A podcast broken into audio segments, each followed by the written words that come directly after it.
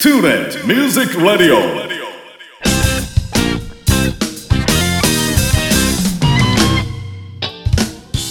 皆さんこんにちは大阪吹田の音楽スタジオトゥーレミュージックラボのディレクター兼ボーカル講師林慎次郎ですこの番組はトゥーレミュージックラボの講師陣生徒の皆さんその他関係者の方をお招きして音楽や演奏時として普段聞けないような雑談などをお届けする30分番組となっております。番組の最後にはプレゼントコーナーもありますのでどうぞ最後までお聞き逃しのないよう。それでは30分間お付き合いよろしくお願いいたします。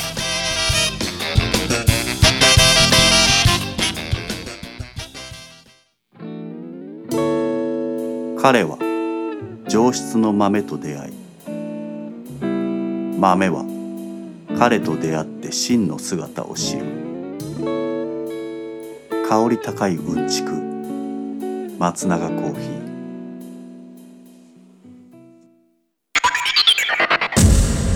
トゥーレ Music Radio。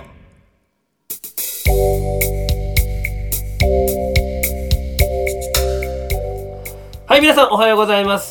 トゥーレミュージックラジオ第24回目ということでですねえっ、とちょっと今月ね予定と少し、えー変動がありまして今回はまた前回と引き続き、えー生徒さんに登場していただく形となりました今回はですねギターの生徒さん産方雄一さんに出演していただきますよろしくお願いしますよよろしくお願いします。さあ産方さん、えはいっ、と改めて、はい。まあ自己紹介なんですけども、はい。まあこれも皆さんにお伺いしていることなんですけども、はいうんえー楽器ですねギターを始めたきっかけからちょっと聞いていきたいなと思います。、はいい。はい、えっと、自分が行ってた中学校で、はい、結構周りがこう楽器とかあやりだして、で、なんかその聴く音楽も、なんかその歌謡曲から、こうはいもうちょっとこう、いろんな趣味性が強い音楽的なのに、こう、聴くものが変わってきて、うん、うん。それこそ洋楽とか、うん、そんなんでやっぱり音楽への興味が非常に強くなったところで、はい、やっぱりギターがこうかっこいいんですよ。うんギタリストが。うん、で、えーそのギターをやってみたいなっていうのでで周りの仲いい友達とかももうすでに始めたりしててはあはあはあはそれで一時親にギター買ってくれしか口聞かない期間が結構長いことあってあ。なるほど。はいその時言われたのが高校受かったら買ってやるって言われてはほんで高校発表合格の発表があった日に、あ、はいはい。受かったからギター買いに行くから金よこせって親に自分がやったらぶん殴るようなことを親に言って でギター買いに行った記憶がありますね。なるほど。あ、はい。もうそれはちゃんと約束通り出してもら約束通り出してもらいました。はい。一番最初っていくらぐらいのギター買ったんですか？えっとね予算が全部で10万やったんですよ割とでもしっかりもらってますよいね。やめちゃめちゃもらいましたその代わり高校は公立1校しか受けなかったとかはあ。あのそういうのも全部交渉ごとで使いましたからねなるほど。はい、私立受けないし受験料も他のやつよりかかってないやろっていうような話をしてはいはい。でそこに回してもらって なるほど。ほんでギターがねた4万円ちょっとだったんちゃうかなうん。でアンプは友達から2万円で買って、はいはい。ほんであとなんかエフェクターとかそんなのを買った記憶ありますねう、ーん、なるほど。はいなんかこのギター買おうみたいなあのイメージってあったんですか？もうあの基本的にフェンダーのストラトで、うん。ラージヘッドでっていうのはもうそれ以外考えませんでしたねへえ、それは、はいな何の影響やったんですか？それはね、あのリッチー・ブラックモアっていうギタリストがおって、はいはいでリッチー・ブラックモアが当時72年モデルのストラトを弾いてたんですよはあ、でもうストラト以外はもう目に入らない感じでしたね なるほどね。じゃあまあちょっとあの念願のと言いますかね。そうですね念願のですね、最初買ってどんな感じでこう接したんですかギターは。えっと友達についてきてもらって、うんうんうんでその友達はそこまあその当時は結構弾ける感じではい。ほんで F の押さえ方を教わって、うんうん。買ってきた日と次の日は F だけ弾いてましたね。とりあえず F をされるようになったら上手くなるからっていうね。でまずこれができないの話にならないって言われて、はいはい。で F できたら今度そのままスライドして G にしろって言われて、はいはいはいはい。もうそんなんもう全然できる気しなかったですけどね 最初はねやっぱ難しいですよねそれはいはい。はいね。そうですそうです、うん。一番最初に弾いた曲とか覚えてます？覚えてますよ。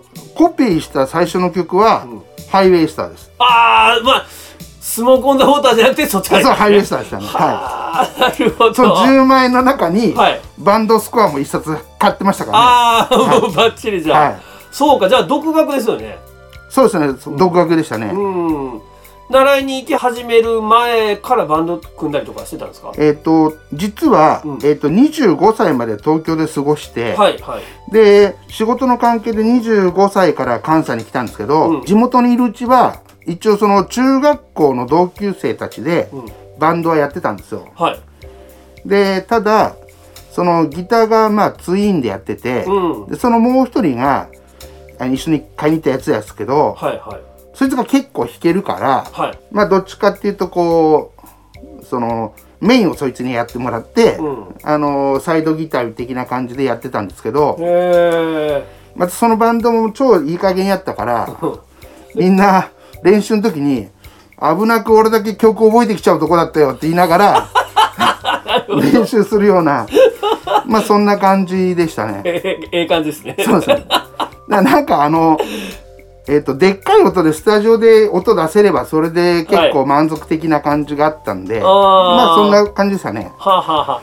あ、えその人が、あの最初に F だけ弾いとけそうそうそうですそうですそうです。はあ。どれぐらいやってたんですかそのバンドは？いやまあその頻度がまあ大したことなかったのと、うん。あと別にそのスタジオでその練習するって以外の活動もなかったんで、はい。どんぐらいやったんでしょう。でも多分45年ぐらいやったんちゃうかな。へえでライブは一回もなしで？なしです。へえ、でライブなんかとてもできるほどでもなかったのとなんかでも一回あのその一緒にやってたギターのやつが、うはい。なんか一回ぐらいオリジナル作りたいみたいな話があったんですけうんど、で4トラック借りてきたって言ってきたんですけどね。はい。誰も使い方が分かんなくて。で結局やっぱりコピーでいいやみたいな話になってで別にどっかでやるわけでもなくはい。まあ要はそのスタジオで楽しんだらそれでいいみたいなそんな感じでしたあーなるほどね。わかりました。その習いに行こうと思ったターニングポイントみたいなのは何なんですか？いや結局その、東京からうん。関西に来て、はい。ほんでまあ環境も変わって、うん。その忙しくなって、でギターも最初のうち持ってこなかったりとか、はい。そんなんで10年近くブランクあったと思うんですよ。はい。でその当時 WM はい。あかね館うん。の仕事を携わってる人がいて、うん。でその人が自分の仕事のお客さんではいはい。でこんなとこあんねんけど一回遊びに来ないって言われてたんですよ。ああそうでそうなんですね、うん。で何度も断ってたんですよ。はい。行ったらそこでお願いしますって言っちゃうからい 行かないって言ってたんですよ。はいはいはい。でもなんかで仕事でお願いして、うん。でその時に頼まれて、はい。もうこっちが頼んだって行かなきゃいけないなと思って OK してで行って案の定帰りにはもう入会しますって言って帰ってきた。そんな感じですね。なるほど、はもう結果分かってんのに。いや分かってましたよ、はい、やっぱちょっと火つくなと思ってて、はいはい。でやっぱりでも10年ぐらい触ってなかったから全然またやっぱりじ独学でやってたからその大したこともないのとはい。もあってでまあだいぶ大人やし習うのもいいかなと思って。あー。いやーそら火つきますよねやっぱりね。そうですね。でもなんか習うなんてちょっとロックじゃねえみたいなとこあって で最初のうちちょっと隠してたんです周りには。なるほど、、はい。つからそのカミングアウトしたのかも聞いてみたいけど。そうですね、まあ、えあのなんやろ普通にななんかで徐々にバレてって もう隠さなくてもいいやみたいな。なってるやろ？みたいな。そうそうそう。急に上手くなりすぎやわでとか。とかえっとちょっとその日用事があんねんとか。え何？とか。いやちょちょっと。えちょっとは何？いやちょっと習い事しててみたいな。なんだよ習い事みたいな。いやちょっと実はギター習っててみたいな。そ そんな感じで。い今どうですか？そのあの一緒にやってたバンドの上手やったあー。友達よりか上手くなってます？いやいやもうむしろちょっと差が開いてるぐらい。あじゃあそのあのお友達はずっとやってたんですね？やってますね。へえやってるし今バンド組んでて、はい。ライブハウスとかでもたまにやってるんちゃうかな。ああなるほど。なんかそのそういうのを動画を突然送ってきたりとかしてるから。へえまあでも形ちょっと変わってね、はい。今は今で面白いですよね。そうですね。なるほど。わかりました。いやありがとうございます、はじゃあ、えっと続いてお仕事のことはいはい。それからまあ普段どういうふうにしてその音楽に時間を使ってるかっていう話はい。をちょっと聞いていきたいなと思います、よろしくお願いします。よろしくお願いします。Tula Music Radio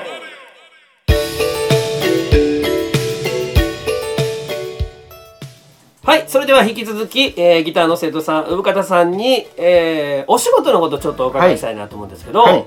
普段はお仕事どういったことされてるんですか？えーっとちょっとまあ最近仕事変わったっちゃ変わったんですけど、はい。それまでちょっとその某大手はい。金融機関うん。におったんですけどはい。今まああの例えて言うならレンタル移籍みたいな感じで全然違う会社に今出向っていう形で行ってるんですよ。えそれはその本職っていうかあの本拠地がありつつ？えっとねまあ言うたらそこに席だけ置いてるけども、うんうん実態としてはもうその仕事は行った先の仕事をし完全にしててあそういう？それはもうそそれはもう全然金融機関とは関係ない仕事をしてますね。へえそれってもう今結構当たり前のやり方なんですか？そういうシステムって。えっ、とね要はもう年齢的に追い出される年齢になってて、でうんうんう。んえっと、そのいきなりっていうよりはそのお互い行く会社と自分らにとってのお試し期間があって、はい。でそのお試し期間中みたいな感じです今。へえそういうやり方してるんですね、そうそうなんです。でまああのただ関連会社に行くとかそういう場合はそんなにでもないんですけど、うんうんうんまあ、全然違う会社に行ってるんで。はあはあ。それあの差し支えなければどういう業種なんですかそれは、今ね、まあセメント生コンはい。を扱っててあと不動産賃貸もやってて 全それからあとね然ちゃいますよね。あとねマリーナも持ってるんですよ。だから船の上げ下ろしとかそんなんやったりもしてる会社で。えー、なんかあの頭脳労働からちょっと肉体労働に変わそうでってる。でそうでその中のまあどっちかというと頭脳労働的な仕事ではあるんですけど、はまあ、全然ちょっと環境変わってまあでも結構楽しくやってますよ。あへえなるほど。わ、はかりました。じゃあまあちょっとねそのいろいろと覚えないといけないこともあるし、お忙しいとは思うんですけど、日常でそのギターにまあ触れる時間やったりとかね、はい。うん、どういう時になんかこう音楽してます？えっとね実際ギター触ってんのは、なんかテレビ見ながらとか、はい。まあ、その家を建てる時に、うギター部屋みたいなのも作ったんですけどはあ。そこにはほとんどいなくて、はいはい、一本だけリビングに持ってきてて、うん、でなんか別に何を弾いてるわけでもなく、うん。こうテレビ見ながらとか座りながらなんかこう触ってるイメージですかね。へええな何やってるんでしょう？そのレッスンで習った運指やったりとかそういうことまあ、うまあ、運指のその本当にメカニカルトレーニングみたいなやつだったりとか、できてるかできてないか別として、なんか流れてる曲とかにちょっと合わせてみようとか、へえあ面白そうですよねそれ、ええ。まあ、ほとんどそれはできてないと思うので、うんまあ、自分だけの楽しみにしてるんですけどね。まあちょっとしたセッションみたいな感じでしょ言うたら。そうそうそう。テレビから流れてきた音楽に対して合いの手入れるそうそういうこと、そういうこと、そういうこと。へえ なかなか面白いでね。ですもそれはできてないと思うので それをやれと言われた時にはいやちょっと待ってくださいよ いやいや言うと思うてますって絶対そんだけやってたら。なるほど。いやでもなんかそういうね自宅でだからできるギターとか、はいはい。そういう楽器ならではのね、そうですね。練習ですよね、はいやっぱりその大きな音出るものやったらね、そういうのもできないですもんね。ドラムやピアノやったらできないんちゃいますか？ねサックスとかもそうですしね。はいはい。なるほど。いやいやわかりました。なかなかあの興味深いあの時間の使い方やなと、思いましたけども。じゃあねこのまま引き続き、はい。まあトゥーレと言いますかまあはい。ね、あの、はい。一番最初かかったのは茜かね全身のね。はい。はいだと思うんですけど今までのなんかそのスタジオとの関わりの中で印象に残ってることってあります？えっとね、うん。実際、まあ、これラジオのやつっていうのがあって聞いてから、はい。い、つからだろうと思って、うん。ちょっと遡って調べたんですよ、はい、だからおそらうん、く2008年のは3月ぐらいからお世話になってるんですよね。はい。で関わりってよりもそれこそ大林さんとか、うんうんあれとかもうちょっと連れみたいになってるから なんか飯食い行ったりとか。はいはい。なんかそそんなんでなんかこうなんですかね。まあ関わりっていうかだからその人との関わりですかね、はい。まあまあ実際そのジャムだの、うん。スーパーライブだのとかあるけども、まあ結局その知り合い増えて、はい。でしかもそれがプロのミュージシャンだとか、うん。そんな感じの人とまあまあ連れって言ってもいいかなぐらいのレベルはいで知り合えたっていうのがやっぱり一番大きいんじゃないですかね。なるほどまあ結構あかね館時代の打ち上げとかも濃厚でしたもんねそうですね。うんはいは ほんで最近で言うたらあの産方さんなんかあの和歌山のね古はい民家再生のメーカー足運んでい。も行きました行きました。あんな本当は時間があったらもっとめっちゃ行きたいんですけど。あれももううちあの松永とかはいはい。もう産方さん来てくれたら心強いねんけどな 言ってもうあの次の機会を待ってますからもうでも行った時もうすでにその日の作業終わってましたからね。ねタイミングがねそうそうそうそう。いやあれでもね意外とあの反響が多くてはそのまあ東京に行ったベースの二宮先生も、そんなおもろいことやってんすかって言ってたりとか、僕ここと関係ない友達とかに言うても、はい。えめちゃくちゃ面白そうやなって言ってだからほんまにちょっと人手がいる時なんか来てくれそうなあれは絶対いいと思いますよ。だからあれ逆に先生たち土日忙しかったりするやろうから、うんうんうん。土日に行きたい人集めたら川端さんだけ先頭切ってやってもらったらほんまですね。ちょっと集めてみようかな。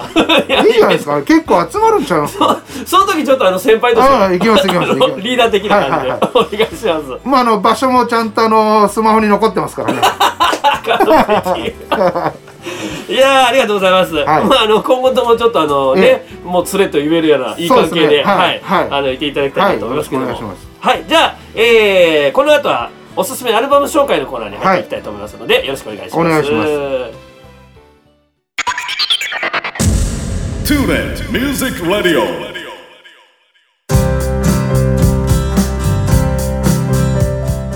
はいそれでは続きまして、えー、産形さんのおすすめアルバム紹介ということで、はい。まあ数ある好きなアルバムの中から。そうですね。あえて言うならこの1枚かなっていうのはい。をちょっとね、教えていただこうと思いますけれども。はい。はい。何でしょうか？えっとねこれおすすめっていうよりも、まあみんなどう思うかわかんないですけど自分がとにかく自分の人生に影響を与えたアルバムっていう観点からはい。ちょっと1枚選んでみたんですけど、うんうん。えっ、とレインボーの、はい。レインボーっていうバンドがあって、はい。そのバンドのえっ、と2本目でいくと「アイサレンダーはい」で現代は「ディフィカルトという Q」っていう治療負荷っていう。題名のやつなんですけど、うん。なんかもともとね、えー、とその中学校入ったぐらいの時に、はい。学校でまず YMO とかが流行って、はい。RC 作詞とか流行って、うん。ほんでそこから結構みんな音楽とかにこう興味持ち始めた時に、はい。えーとね、自分としてはビリー・ジョエルからはい。洋楽に入っていったんですよ。ああそうなんですね、はい。そしたら、ベストヒット USA とか、あんなこう見てるうちに、やっぱロック調のものがどんどん自分に合ってはい、てたんですけうど、ん、ある時そのこのアルバムがいいあのアルバムがいいとかっていう時に、うんそのクラスの友達から「いやもうこれにかなうもんないって」っていう感じで、はい。テープを借りたんですね。はい。でそれがそのアルバムで、へでもえ完全にうんちょっともうその1枚でやっぱちょっとこのギターやろうかなとかそういうのも含めてなるほど。ものすごい。そそっちが先なんですよねギターをそうですそうです。そうですそうです。へえだからそこでそのリッチ・ブラックモアに出会って、うんうんうんでも完全にもうなんですかね人生観大げさに言うと人生観変わるぐらいの 衝撃を受けましたね。どうどうでした？あ俺はやっぱりギターをやりたいんやっていうようなその衝撃を受けた。っていうかね、そのなんてかっこよくて美しくて、うん。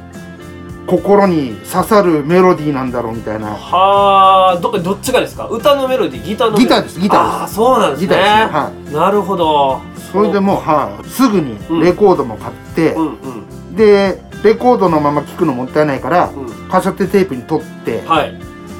何回聴いただろうっていうぐらい 当時は。ね音伸びて。そう伸びて。だからレコードとテープ同時にかけると、テープのがあの終わるのがだいぶ遅いみたいな、そうなりますよね。そうそんな感じでしたね。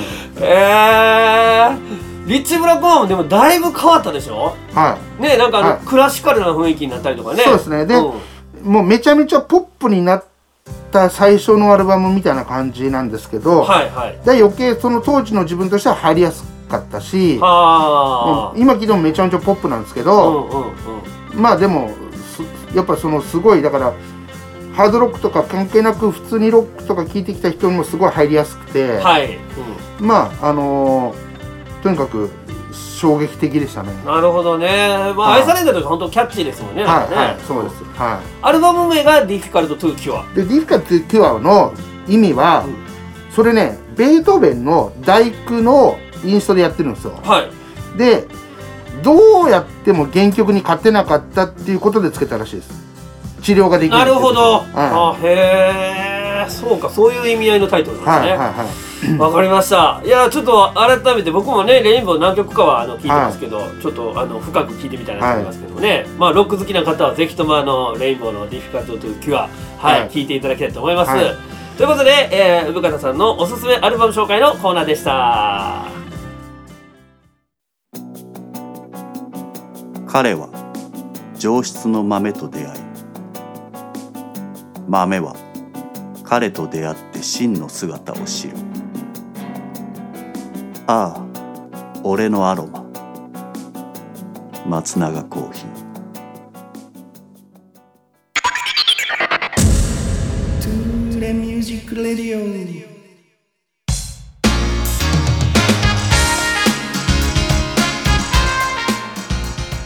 それではここで月間キーワードクイズのコーナーでございます。毎回1文字ずつキーワードを出しておりますので、えーその文字をつないでできる1ヶ月間のキーワードをつないでできる言葉。これをお答えいただいた方にプレゼントを進呈するコーナーとなっておりますが今月2月のプレゼントは無添加お茶漬け樽の味。まあ高級お茶漬けのりですね。紀州南高梅梅干しと奥深い麹の出汁が香る一品無添加お茶漬けの素こちらをですね2名様にプレゼントさせていただきますさあそれでは産方さん、今回のキーワードは？目ん玉の目。ありがとうございます。目ん玉の目でございます。さあ、えー、っとね、現在、圧倒的にあの、土曜日の増田翔くんがですね、あの、プレゼントをゲットしていっておりますので、あの、我こそはと言わんばかりに皆さんちょっとね、あの、ふるって参加してゲットしていただきたいと思います。美味しそうなお茶漬けの海苔なんでね、はい、えー、楽しみにしていてほしいと思います。ということで、月間キーワードクイズのコーナーでした。大阪府 JR 吹田駅から徒歩7分の音楽スタジオトゥーレミュージックラボでは丁寧に指導サポートする音楽レッスン。配信にも対応した関西屈指の格安レンタルスタジオ。その他防音音楽建築の専門家によるコロナ対応型防音施工。さまざまな活動創造の場としてご利用いただけるコワーキングスペースサービスの提供など音が紡ぐさまざまな音楽スタイルをご提案させていただきます。お問い合わせは電話0663181117メールアドレス info アットマークトゥーレ .jp 詳しくはトゥーレミュージックラボのホームページへ。お気軽にお問い合わせください。トゥーレミュージックレディオ。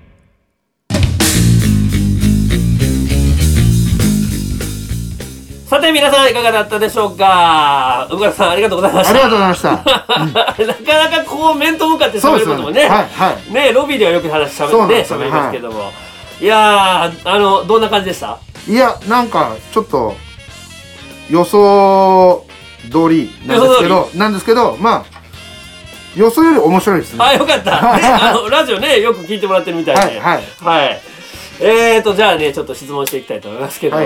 あのーまあ皆さんによく聞いてるんですよ。余暇ね。はい、はい。余暇の過ごし方。はい。うん。どどんなことします？えっとね。ふ、っと時間ができたら。そうですね。まあ、あの、ちょっとギター以上にうん、車とかバイクがはい。はい。好きで、はい。で、基本的には乗るのが好きなんですけど、はい。まあ、あの、触るのもちょこちょこやってるので、はいはい。まあ、どっか走りに行ってるか、うんまあ、なんか触っていじってるか、はい。どっちかですかね。それって、はい。あのなんかちょっと質問し しづらいですけど、はい。昔はちょっとそういうブイブイちょっと言わせてた感じなんですか？いやあのね、はい。そういういじり方じゃなくてなんかね古いのが好きなんですよ、はいめちゃめちゃ古いのが。はい。でめちゃめちゃ古い人も知れてるんですけどだだ車とかバイクとか何だか持ってるんですけど、うんうん。えっ、と西暦でいくと車は1960年代のやつが2台だったりとかはい。バイクはでも60年代70年代80年代ぐらいうん。までかな、うん。えーとかなんでそのどっちかっていうとなんかその部位を痩せるってよりも、うん。工場出荷状態に戻すみたいな。へえ それって素人ができるもんなんですかそんないや、まだできる範囲のことやってます。できる範囲のこと。い。やすごいな。えもうなんやったらはパーツが全部揃ってたり一から組み立てたりできるぐらいの感じですい。か？いや、それはね、うん。今バイクはそ今それやってるところなんですけど、えー、え自分のバイクをそのばらして？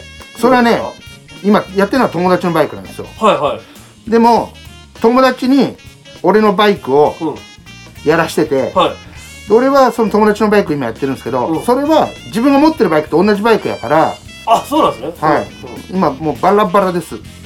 えバラバラ。ー、えほんでまあ言うたらメンテナンスして。そうですね。ほんではい。一からまた組み立てて？そうですね。すごいな。どどどこまで分解するんですかそうなんて。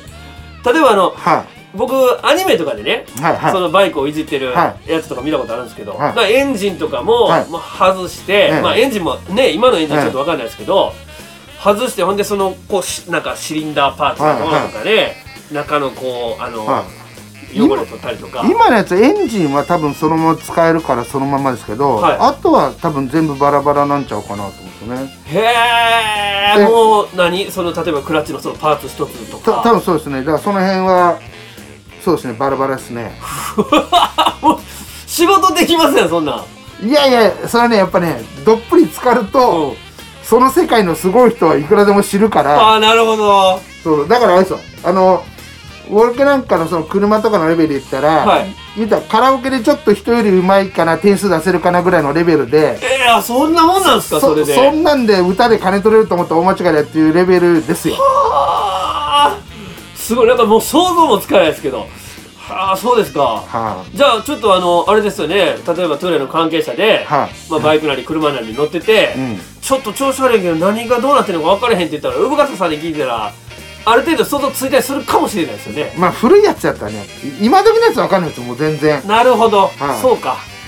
もうコンピューター積んでたらもうわかんないですねはあなるほどなるほど、はい。じゃあちょっとねあの古い車とかねそうですね。バイク乗ってる方、もし困ったらちょっと産方さんい。やいやもうぜひ一緒にうん。どっか行ければ、そういう同じ趣味を持ってれば。なるほど、、はい。いですね。ちょっとなんかそういうコミュニティ的なねそうそうですね。はいことも広がればと思いますけど、い、やーありがとうございました。ありがとうございました。またちょっとね機会がありましたらぜひぜひよろしくお願いします。はい、はい。ということでトゥーレミュージックラジオ第24回目はギターの生徒向田祐一さんに出演していただきました。ありがとうございました。ありがとうございました。